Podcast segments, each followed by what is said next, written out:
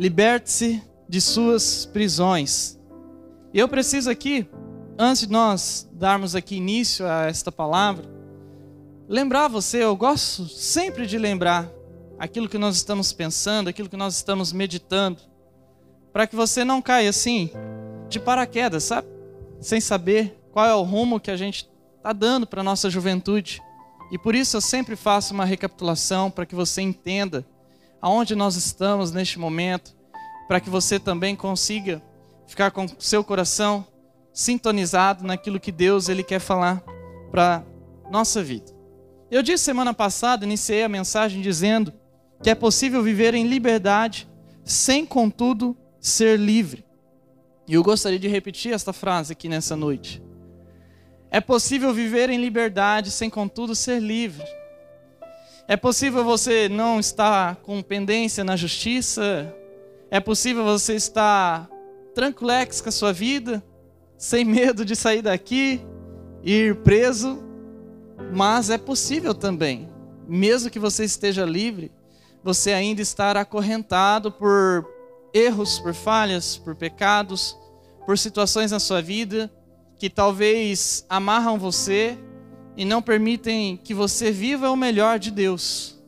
E por isso essa série aqui na nossa juventude, por causa disso e também por conta das experiências que eu tive com a ação do mal na vida de algumas pessoas que eu contei para vocês na semana passada. Semana passada, recapitulando, eu falei em primeiro lugar que você confia em você e isso faz você se prender. Quando você confia em si mesmo, isso faz você se prender em algo que vai afundar a tua vida. Por quê? Nós vimos que nós somos falhos. O ser humano é falho. O ser humano é frágil. O ser humano, ele é limitado. E se nós somos frágeis, se nós somos falhos, se nós somos limitados, por que é que nós vamos confiar em nós mesmos? Quando nós confiamos em nós mesmos, nós nos afundamos, porque a nossa natureza carnal ela nos leva sempre para distante da presença de Deus. Se você confiar nos seus sentimentos, se você confiar no seu coração, se você confiar nas suas emoções, você sempre vai fazer besteira na tua vida. Não é verdade isso? Quantas vezes você fez alguma coisa que depois você pensou melhor e falou, eu não deveria ter feito aquilo? Quando nós confiamos em nós mesmos, nós caímos em cadeias espirituais. A segunda coisa que eu falei era sobre cometer erros constantes. Quando você não evita um erro que você sabe que te afunda na vida, e você comete ele porque você quer, porque você está gostando do seu erro, constante, mesmo que você já sabe, diante de Deus, diante de tudo que você já sabe, que aquilo é errado, então esse teu erro te afunda. Ele se torna uma pedra no seu pé, no seu sapato, e ele afunda você cada vez mais fundo. Em terceiro lugar, nós falamos que nós nos acorrentamos quando nós permitimos o mal entrar. Eu falei aqui que o mal, ele não tem poder sobre a nossa vida quando nós cremos em Deus. Mas é verdade que quando você dá espaço para o mal, ele pode entrar na tua vida. É só imaginar a sua casa. Ela tem portas, tem portão. Você tranca a porta quando você vai deitar, dormir. Se a tua janela é próximo da rua, você não deixa ela aberta. E se tem ali alguém querendo entrar, você vai trancar, é claro. Mas você pode escolher deixar aberta. E então o mal pode entrar. Da mesma forma que pode acontecer na nossa casa, um ladrão pode entrar quando a porta está aberta. Quando nós damos espaço para o mal, quando nós abrimos a porta para o mal, quando nós deixamos o mal entrar na nossa vida, então o mal começa a ganhar espaço, ele começa a ganhar poder sobre nós, sobre as nossas emoções, sobre os nossos sentimentos, sobre as nossas ações na vida, por permitirmos o mal entrar. E é uma verdade que quando a gente abre a porta para o mal, nós nos tornamos maus. Permitir o mal entrar nos torna pessoas ruins. Quando a porta está aberta e ele entrou, você então começa a se tornar uma pessoa ruim você começa a se tornar uma pessoa diferente daquilo que você era. Você passa a ter maldade no coração, as suas ações começam a ser de acordo não mais com a vontade de Deus, mas com a vontade do mal, e você começa a se tornar uma pessoa ruim. Quer ver um exemplo? A Bíblia diz que Adão e Eva estavam no jardim do Éden. E lá no jardim do Éden, diz a Bíblia, em Gênesis, no capítulo 1, 2 e 3, que conta da criação, que tudo estava em paz, estava tudo ok. Mas Adão e Eva, eles abriram a porta para o mal entrar.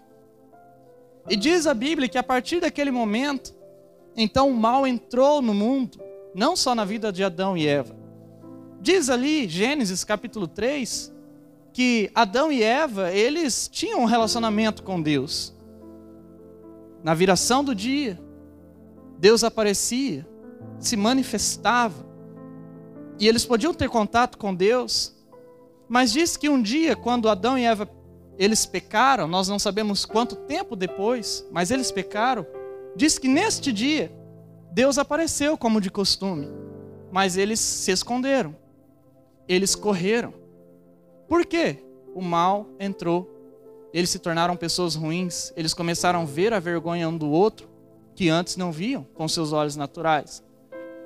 Quer ver outro exemplo? Depois eles tiveram filhos, então aconteceu o primeiro homicídio na Bíblia. Não tinha. Mas o mal fez com que tivesse. Quando o mal entra na nossa vida, quando o mal entra no seu coração, quando a maldade entra na sua mente, você começa a fazer coisas que você não faria em sã consciência, que você não faria se você estivesse cheio de Deus na sua vida. Por isso eu quero que você pense aqui nessa noite: será que você é dominado pelo mal? Eu quero que você pense se você é uma pessoa ruim.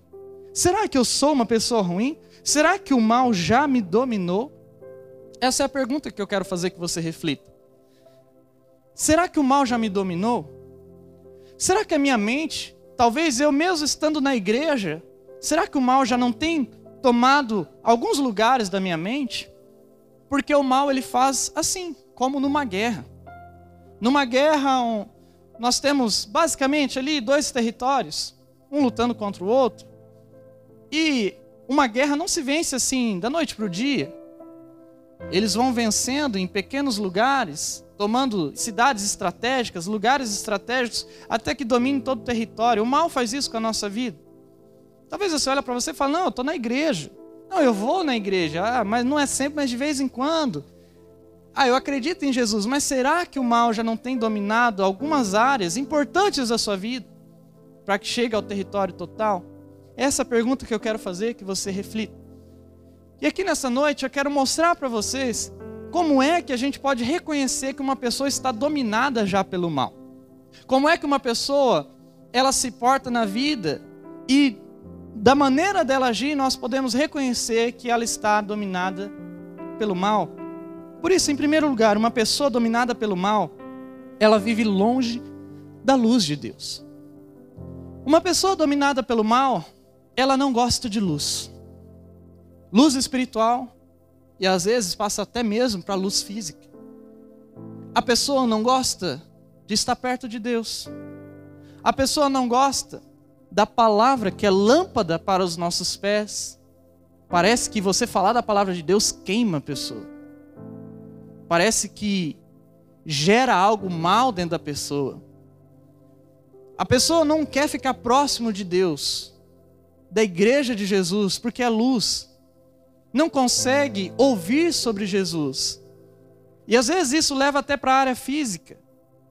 Então a pessoa quer ficar sempre no seu quarto, escondida de tudo e de todos, porque ali no seu secreto, talvez no seu escuro, no seu quarto, ela pode então fazer coisas que não faria à luz do dia, porque a luz do dia a envergonharia, mas a escuridão dá a ela a sensação de segurança. Você consegue perceber isso? Uma pessoa que está dominada pelo mal, ela não gosta da luz. Ela não gosta que nada venha a ser revelado. Ela não gosta de ser transparente. Ela sempre está escondendo alguma coisa ela sempre está mentindo, ela sempre está arrumando uma maneira de não mostrar quem ela é, não mostrar o seu coração, e aí ela vai colocando as desculpas para que isso não aconteça. Uma pessoa dominada pelo mal, ela não gosta da luz, porque a luz espanta as trevas. Então ela quer permanecer nas trevas. E hoje eu quero mostrar para vocês um texto bíblico, uma passagem bíblica que mostra exatamente estas coisas que eu vou dizer. E eu quero que vocês vejam ali em Marcos, capítulo 5, verso 2. Quando Jesus desembarcou, um homem com um espírito imundo veio dos sepulcros ao seu encontro. E o verso 3 diz: Este homem vivia nos sepulcros. Olha só. Este homem vivia nos sepulcros. E quem é este homem? Um homem dominado pelo mal. Sepulcro aqui significa trevas. Sepulcro aqui significa morte. Sepulcro aqui significa uma vida longe da luz de Deus, aonde Deus, talvez aquela pessoa acredite que Deus não pode chegar. Vivia nos sepulcros. A minha intenção é que você pense, é que você reflita. Será que existe alguém aqui nesta noite que está vivendo como este homem? Em sepulcros? Aonde a luz de Deus você acha que não pode chegar? Aonde ali é o teu cantinho de escuridão, aonde você pode criar os seus pecados de estimação? É importante você fazer essa reflexão. Porque uma pessoa que está sendo dominada pelo mal gosta de ficar no sepulcro. Em segundo lugar, uma pessoa dominada pelo mal, ela torna-se violenta com todos. Essa pessoa, ela só pensa em morte. Uma pessoa dominada pelo maligno, ela pensa em matar. Ah, eu estou com vontade de te matar. Eu estou com vontade de matar fulano. Eu estou com vontade de fazer uma maldade. Aquela pessoa, eu odeio ela. Eu vou derrubar ela, ela vai ver. Algumas pessoas chegam ao ponto de realmente cometer alguma coisa contra, outras ainda não querem fazer algo com as suas mãos e tentam ir para um outro lado fazer uma magia negra. Eu vou fazer uma feitiçaria. Eu vou é encomendar, porque está até escrito no cartazinho que só paga depois que acontece. Então eu faço. Se acontecer, a pessoa até usa, glória a Deus. Há pessoas do extremo. Eu já vi, por exemplo, casos de pessoa que, olha, eu estou orando. Orando, que bom. Por quê? Para que aquele casamento termine, porque aquele homem lá, Deus falou que é meu. Pessoas maldosas. Pessoas que se tornaram, sem saber ainda, violentas contra a vida, contra as pessoas, ao ponto de querer derrubar, destruir, matar outras pessoas. E sabe de uma coisa, juventude missionária? Todos nós podemos nos tornar esta pessoa. Como assim? Não, eu? Claro que eu não. Eu sou tão inocente, sou tão puro. Não. Você pode se tornar essa pessoa. A diferença entre você e uma pessoa que está fazendo muito mal é que aquela pessoa deu muita brecha para este mal, ao ponto dela ser tomada e viver a vida desta forma. E você não fez isso, você está de alguma forma filtrando as coisas ruins da sua vida, e eu espero que esse filtro seja Jesus. Mas todos nós podemos ser os nossos piores pesadelos. Por isso, uma pessoa dominada pelo mal, ela se torna cada dia mais violenta, cada dia mais violenta. Você não vê? Nos noticiários, Liga o som do seu carro. Liga a sua televisão. Siga os jornais. Você verá homicídio aumentando. Maridos que batem nas mulheres. Mulheres que mataram outras mulheres. Filhos que estão se virando contra os seus pais. Violência. O que é essa violência? A não ser a ação do mal. O mal entrando na vida dessas pessoas. No entanto, nós não nos tornamos inocentes por deixarmos o mal entrar em nós. Porque tem esse lado também. As pessoas muitas vezes falam: não, não fui eu, foi o diabo, foi o mal. Não, foi você sim. Foi você, porque você deu espaço para o mal. O texto de Marcos 5, ele diz exatamente isso. No verso 13, diz assim: E ninguém conseguia prendê-lo, nem mesmo concorrentes. Verso 4: pois muitas vezes lhe haviam sido acorrentados pés e mãos, mas ele arrebentara as correntes e quebrara os ferros de seus pés. E a continuação diz: Ninguém era suficientemente forte para dominá-lo. Olha só para este texto. Se ele não diz a realidade que nós estamos vivendo. Ninguém era forte o suficiente para dominá-lo. Este homem era tremendamente violento. Por isso, eu paro aqui mais uma vez e eu pergunto para você, eu peço a você, para que você pense e reflita: há alguma área na sua vida que você é violento? Há alguma situação que te torna violento? Alguma coisa na sua vida que faz você virar quem você não é? O mal pode estar usando isso para fazer de você quem você não é. E talvez até para você fazer uma besteira e estragar com a sua vida. Não seja como este homem. Jesus ele está aqui para nos libertar desta maldade, desta violência que é diabólica e não é divina. Em terceiro lugar, uma pessoa dominada pelo mal, ela destrói a vida que Deus deu. Você já teve algum parente na sua família viciado em alguma coisa? Seja uma droga, seja o álcool, às vezes um jogo, e você vê aquela pessoa perdendo a sua vida, destruindo a sua vida. Talvez a esposa sendo maltratada, os filhos chorando. E você vê aquilo constante, você pensa, como que essa pessoa continua desta forma? O mal, quando ele entra na nossa vida, ele quer nos fazer destruir a vida. É por isso que as pessoas entram nessas coisas, entram nos vícios e vão, vão, vão até que acabem com a sua própria vida. O mal destrói a vida. O mal quer acabar com a vida. Hoje em dia, muitas vezes eu atendo adolescentes que dizem, pastor, eu odeio a vida. É por isso que eu estou me cortando. Me cortei com a tesoura, me cortei com a gilete, eu me cortei com faca. Eu já ouvi história do tipo, eu tentei colocar a faca no meu peito. Eu forcei, eu pulei contra. O mal leva você a tentar tirar a sua própria vida.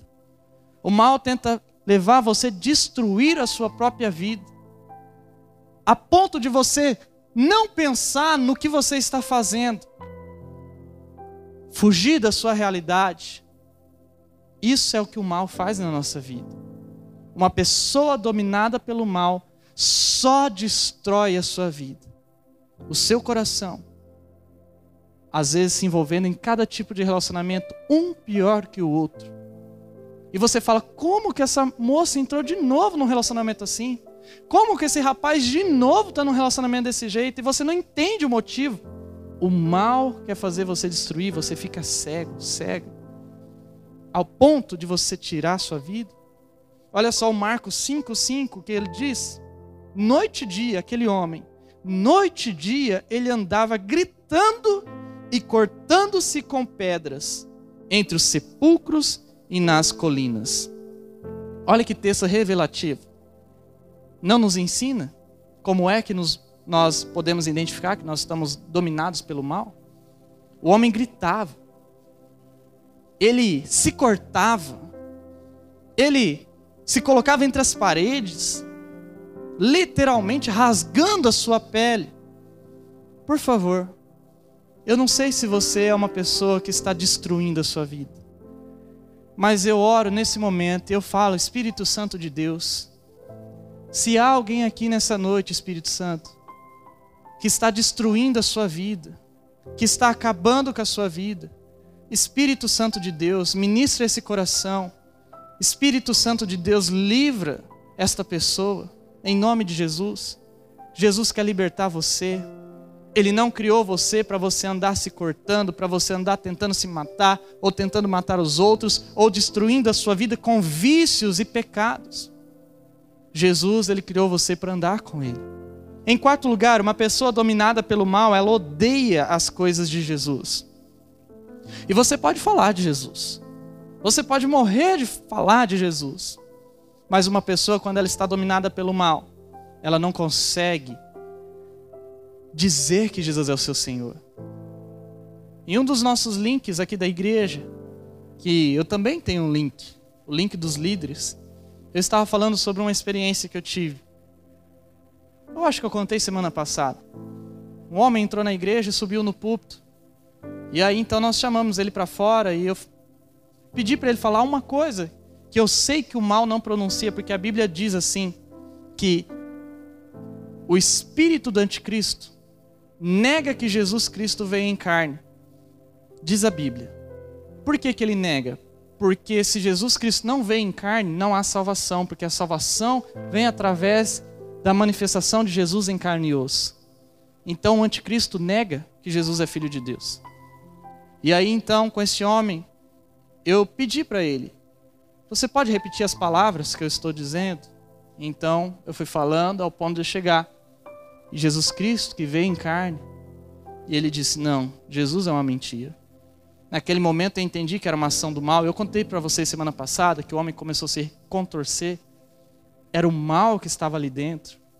Uma pessoa que está dominada pelo mal, ela não consegue falar de Jesus, ela não consegue ouvir de Jesus, ela não consegue pronunciar que Jesus é Senhor, que Jesus ele veio em carne. Ela pode talvez até zombar de uma certa maneira, mas ela não consegue falar isso com o seu coração e com a sua alma.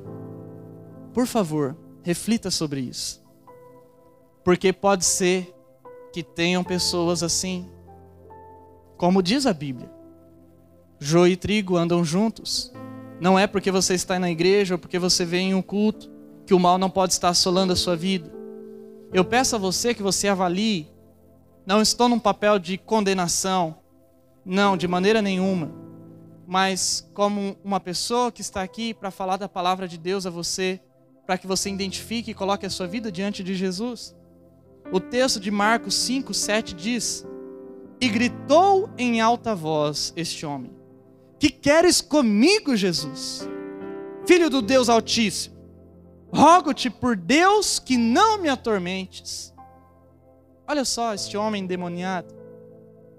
Ele estava louco, ele não queria ter o contato com Jesus, porque ele odeia Jesus. Ele sabe que Jesus é filho de Deus. Ele sabe que Jesus veio para espantar o mal, para livrar as pessoas do mal, e ele não queria permitir que aquele homem fosse livre do mal.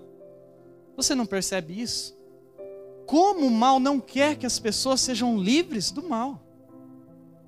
Como o mal, ele quer prender e cegar de todas as formas. Até chegar no ponto de as pessoas olharem para Deus e acharem Deus uma loucura. O mal não quer libertar as pessoas. Assim como este homem vivia nos sepulcros.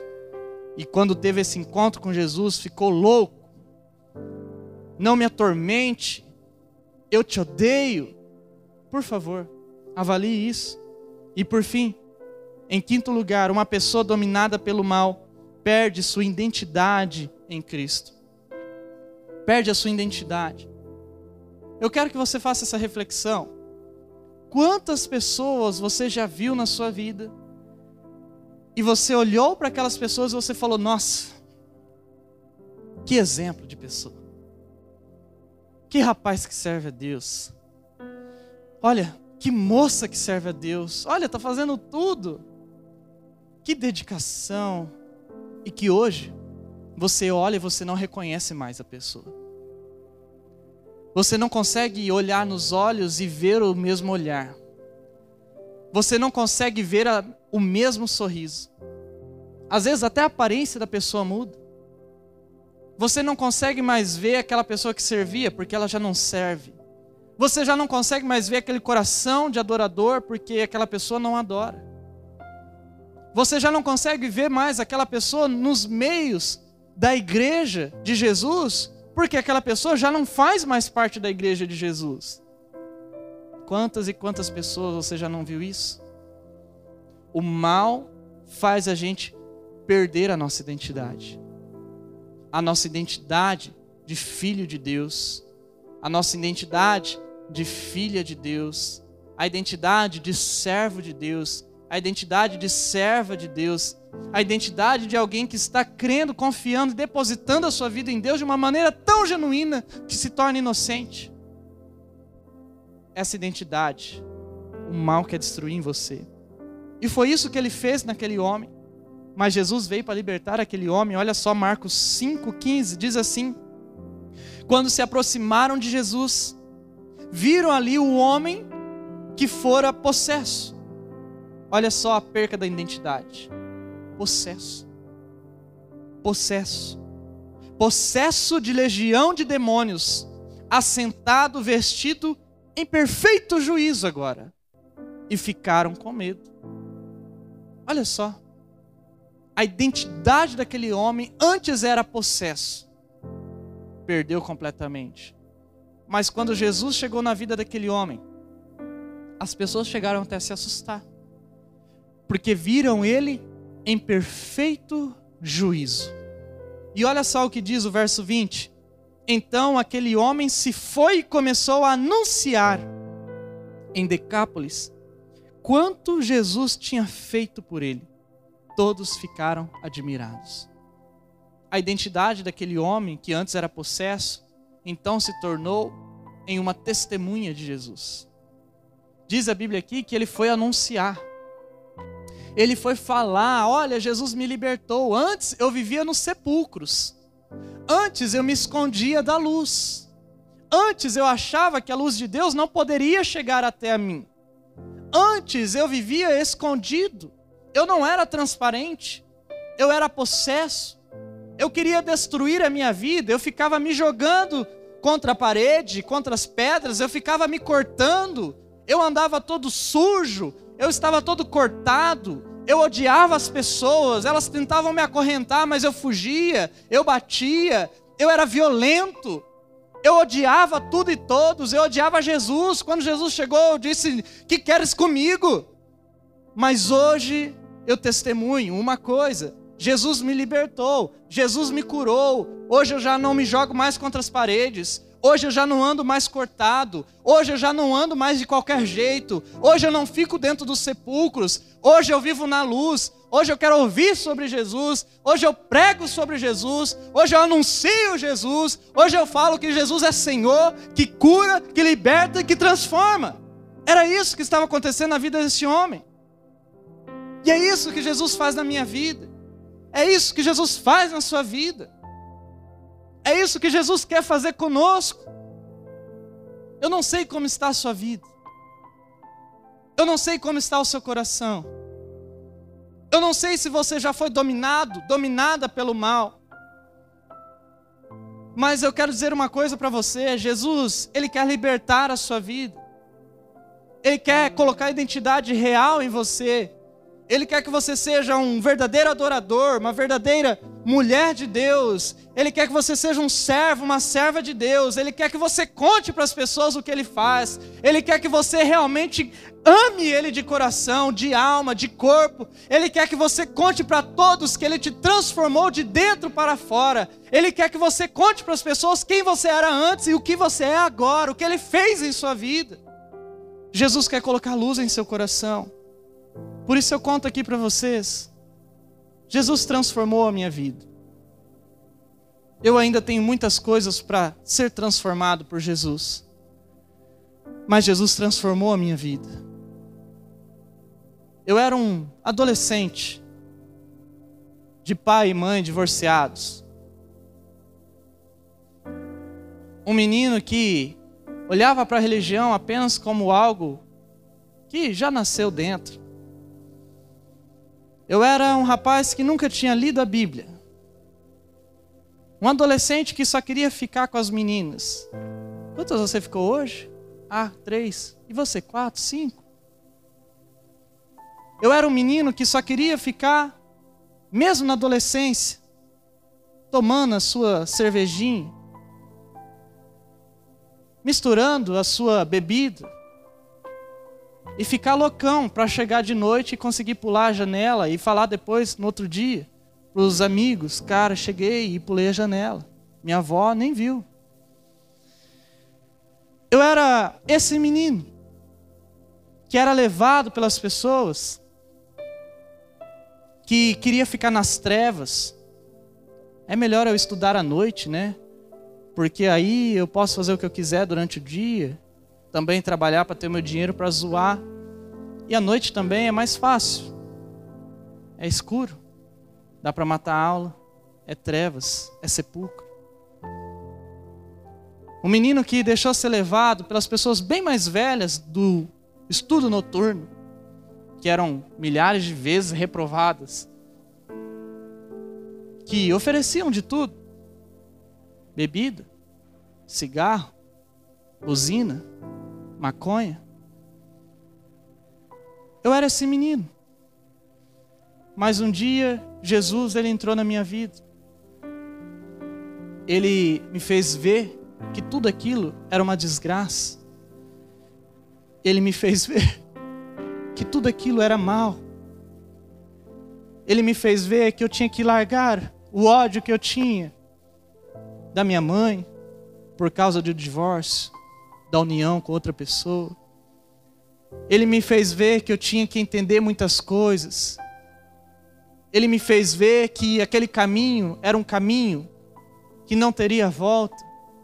Ele me fez ver que tudo que estava acontecendo na minha vida não era uma desculpa para eu me tornar uma pessoa ruim. Ele me fez ver que a Bíblia era real. Ele me fez ver que o mundo havia sido criado por ele. Ele me fez ver até mesmo que o arco-íris tinha sido criado por ele. Ele me fez ver que a Bíblia, quando ela é aberta e lida com o coração, ela emana vida, luz, ele me fez ver que existem anjos, que o Espírito Santo é real. Ele me fez sentir Deus no coração. Ele me fez abandonar todo tipo de relacionamento errado na minha vida. Ele me fez chegar em casa e fazer uma limpa no meu quarto com todos os objetos e coisas que eu tinha que eram malignas. Ele me fez ver que só existia um único caminho. Ele permitiu eu ficar praticamente nu diante dele para que eu reconhecesse que Ele é Senhor da minha vida. Ele me fez ver que eu não mereço nada. Ele me fez ver que eu precisava dele a vida toda. Ele me fez dobrar diante do altar dele, colocar a minha cabeça diante do altar e falar: Deus, eu sou teu, toma a minha vida. Ele me fez ver que Jesus é tudo. Ele me fez ver que Jesus é o centro de todas as coisas. Ele me fez ver que não há vida fora de Cristo. Ele me fez ver que vale a pena viver para Deus e só para Deus e mais nada. Jesus me transformou num testemunho, ainda com erros que eu quero consertar, mas uma pessoa de testemunho, assim como ele fez com esse endemoniado. Por favor, o que é que Jesus está falando para você aqui nessa noite? O que é que Jesus está falando ao seu coração que eu não sei, mas que você sabe?